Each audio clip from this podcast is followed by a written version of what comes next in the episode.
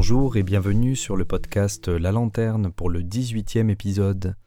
Avant tout, je vous souhaite une excellente année 2023, je vous souhaite une bonne santé, je vous souhaite euh, de la paix et de la joie. Aujourd'hui, nous écoutons un nouvel euh, intervenant en la personne de Ulrich. Nous allons l'écouter pendant cinq épisodes. Ulrich est quelqu'un qui a une vision de la vie assez originale et en même temps euh, très profonde. Ce que j'ai apprécié chez lui, c'est cet aspect très pragmatique de son discours. Je vous laisse le découvrir et vous souhaite une bonne écoute.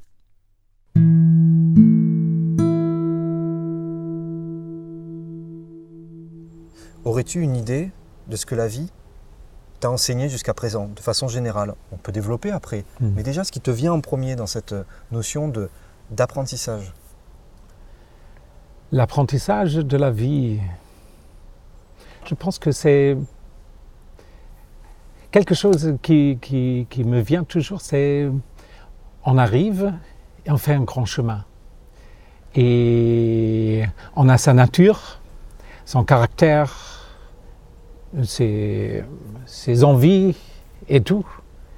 Et peu à peu, on va le- les confronter avec les autres. On va voir que quelque chose passe bien, d'autres choses passent pas si bien. Et ce que ça veut faire, que on va essayer de cultiver sa propre nature. Et je pense que c'est ça, un fruit ou quoi, de voir le plus que qu'on cultive sa propre nature, sa propre constitution, son propre caractère, le plus on est content aussi. Comme si on avait finalement au départ un package de choses. Oui, c'est ça. oui. Et, qui- et notre rôle, ça serait de faire quoi là-dedans? Notre rôle, c'est de... euh, je pense pas de jeter quelque chose de notre package, mais de, voir qu'est-ce que je peux faire avec pour le mieux.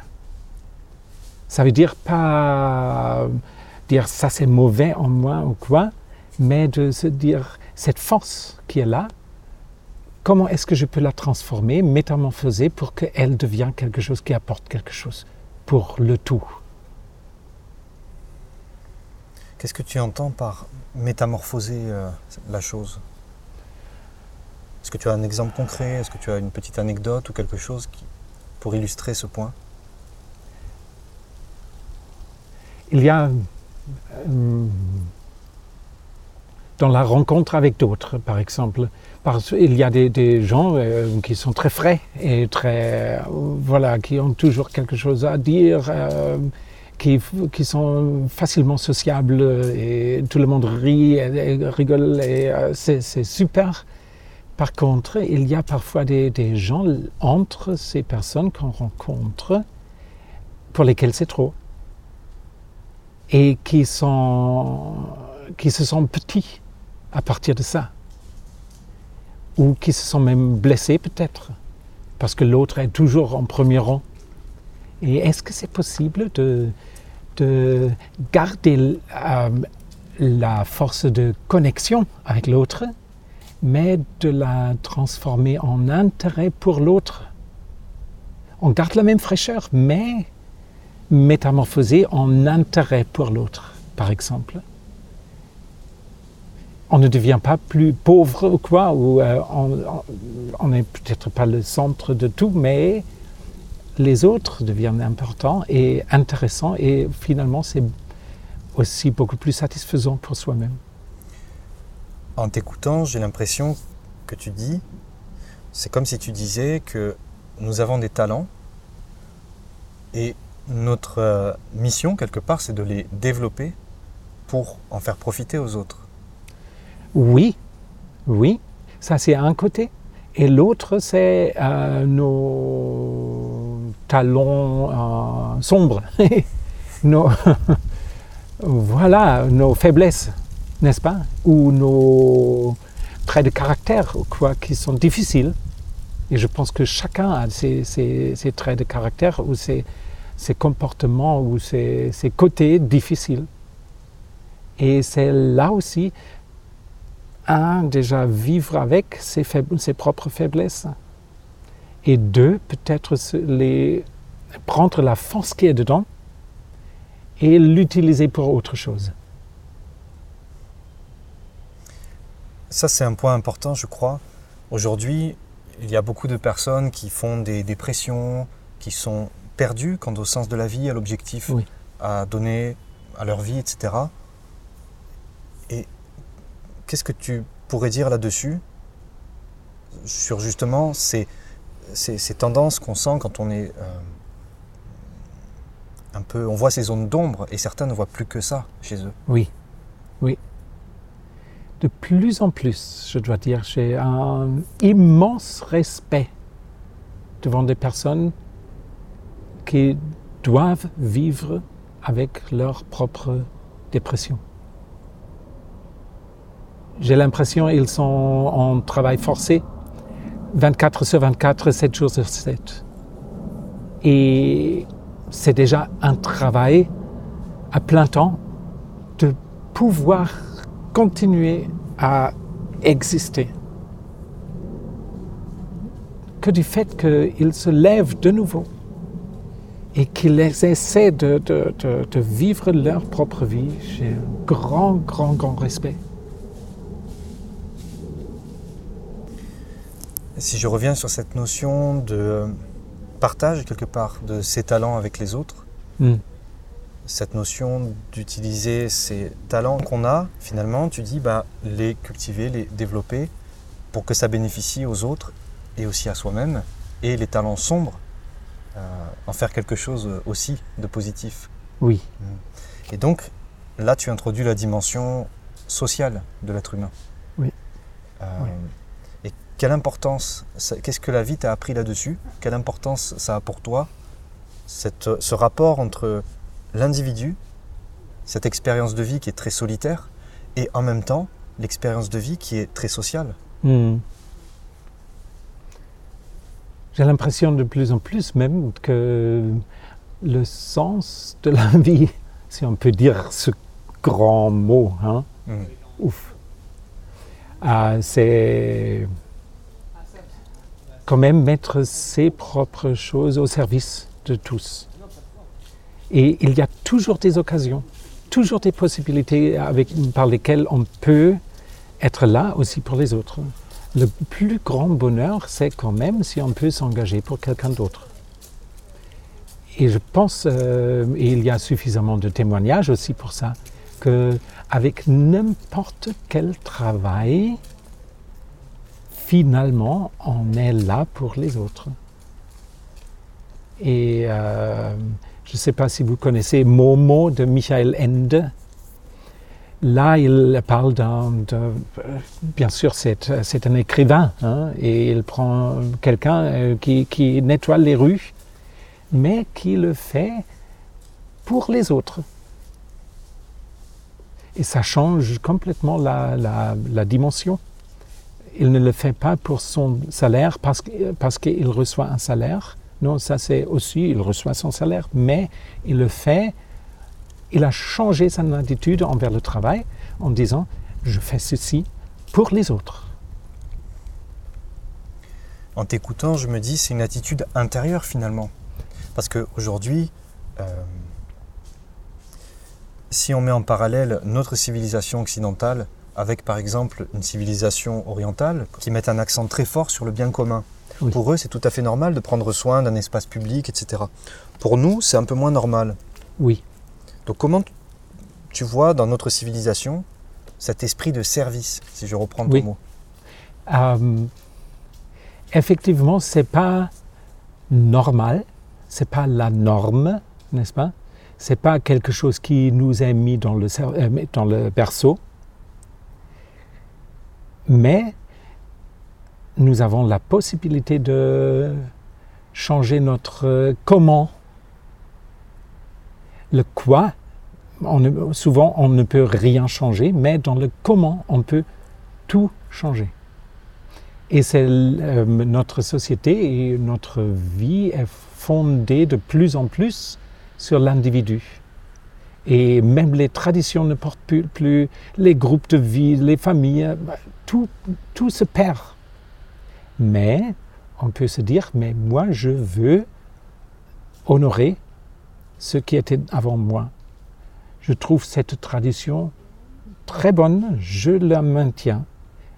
Comme ça, elle n'est pas vieille, mais elle devient nouvelle, renouvelée, parce que je veux qu'elle existe. Et avec, cette attitude, on peut en changer sa propre vie. Souvent, les personnes qui ont envie de réactualiser une tradition, comme tu dis, on voit ça dans beaucoup d'endroits, que ce soit culturel, religieux, on voit ces jeunes hein, qui ont cette énergie de vouloir réactualiser une tradition. C'est toujours source de tension sociale, parce que souvent il y a un, il y a un repli radicalisant, on pourrait dire. Donc comment trouver finalement, récupérer l'esprit de quelque chose et prolonger cet esprit-là Je pense euh, surtout en, euh, où j'ai appris de ne rien exiger des autres. Ça veut dire si je trouve quelque chose d'important, je peux le faire pour moi, et peut-être il y aura d'autres qui pensent de la même manière et on va se retrouver ou pas. Et on reste lié invisiblement. Mais ça ne me gêne pas si d'autres font autre chose. Parce que la seule chose qui compte, c'est ce que l'individu décide à faire. Et bien sûr, on va perdre beaucoup de choses. Et on a déjà perdu beaucoup de choses, des grandes valeurs, etc. Mais ces valeurs étaient encore liées au fait qu'on a grandi dans un groupe, dans une famille, dans une société. C'était plutôt quelque chose qui est venu de l'extérieur et je l'ai pris parce que tout le monde le prend sur soi et euh, j'ai fonctionné de cette manière-là jusqu'à ce que je dis non, c'est pas moi, et peut-être la jeunesse a le droit de dire non, c'est pas moi. Et en tant qu'adulte, en tant que, voilà, plus tard dans la vie, on réapprend à valoriser des choses, mais, mais maintenant plus parce que les autres le font, mais parce que moi je comprends l'importance et la beauté d'une certaine manière d'être. Et comment rester connecté aux autres quand justement soi-même on retrouve un esprit qui nous correspond mieux, qui résonne avec ce qu'on a à l'intérieur? D'une façon plus adéquate hmm. que ce qu'on a reçu ou ce qu'on nous propose. Hmm. Il y a le risque de devenir un, individu isolé finalement. Oui, effectivement, euh, il y a ce risque. Là, ce qui euh, la cure pour ce risque, si on peut dire comme ça, c'est l'intérêt pour l'autre. Qu'est-ce que tu fais? Comment est-ce que tu le fais? Parce que c'est ce qui va enrichir ma propre manière à faire. Et on fait des, fautes, hein, c'est clair. Hein. Quand je suis, arrivé en France, j'étais sûrement beaucoup trop allemand. Alors, euh, avec une, manière d'être qui, heurte. En voyant les réactions, etc., euh, je ne me suis pas plié sur le fonctionnement euh, des Français, mais j'ai retrouvé que je ne, je ne veux pas heurter les autres. Alors, qu'est-ce que je peux faire pour qu'on puisse se rencontrer? Et l'autre sera peut-être même content de, de, on, sera content tous les deux de se rencontrer. Apprendre la langue aussi, la langue du cœur de l'autre. Je remarque que tu parles beaucoup de l'autre. Oui. Les autres, donc la relation, etc. Et tu disais aussi tout à l'heure que aujourd'hui les gens sont de plus en plus individualistes. Oui. À quoi c'est dû à ton avis? Toi qui as vu aussi il y a quelques décennies déjà. Oui. à quoi c'est dû ce repli individualiste auquel on assiste aujourd'hui? Euh, Je pense que ça vient avec une conscience, une conscientisation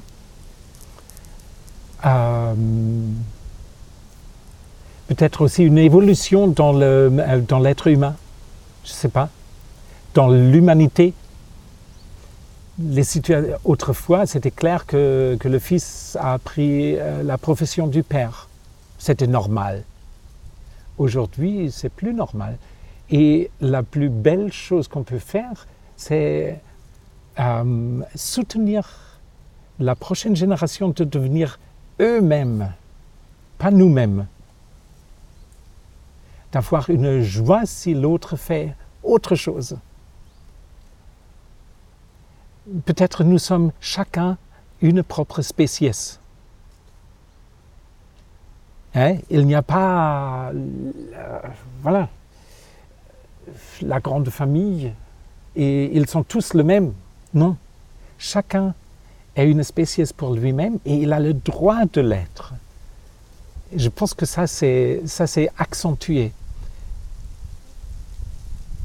Peut-être l'éveil pour ceci, l'éveil pour le chemin individuel. Et chaque individu se retrouvera le mieux dans la société s'il peut vivre selon son propre être. Je me rappelle encore en tant que jeune, euh, d'abord je... Euh,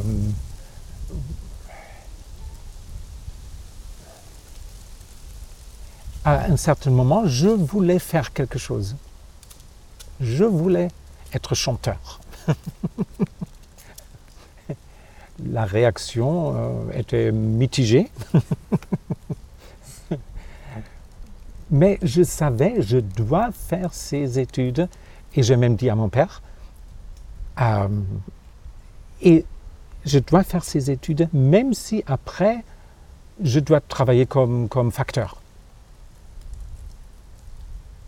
C'était pas si facile parce que il avait quand même, mon père avait, me, soutenait quand même dans mes formations. Hein. Et d'entendre dire son fils, il veut faire quelque chose qui peut-être ne lui euh, donnera même pas le pain à manger euh, plus tard. Mais c'était nécessaire et je suis heureux de l'avoir fait et ça m'a mis sur mon propre chemin, qui n'est pas chanteur, mais quand même.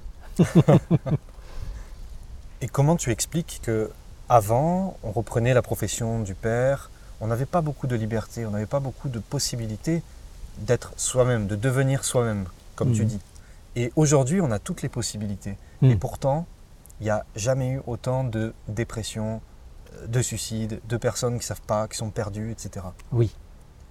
Je pense que c'est aussi un apprentissage euh, euh, global, ou euh, il y a un autre mot pour ça. Apprentissage collectif, merci. Exactement. Un apprentissage collectif qui est assez jeune, parce que la jeunesse n'existe que depuis à peu près 150 ans. Avant ça, il n'avait pas de jeunesse. Et d'abord, c'était les, les, les, les, nobles. Dans les familles nobles, c'était toujours beaucoup plus facile de devenir un peu autre que la famille était. Et aujourd'hui, c'est à démocratiser. Et de faire quelque chose avec la liberté, c'est très, très difficile. Et il n'y a pas d'égalité là-dedans, dans notre société, malheureusement. C'est-à-dire? Ah, les Il n'y a pas la même chance pour tout le monde là où on a la même chance, la même possibilité, c'est dans le comment. Pas dans le quoi, mais dans le comment. Là, chacun aurait, mais c'est un apprentissage, la possibilité de faire ce qu'on doit faire, comme si on, en tant qu'on le veut faire.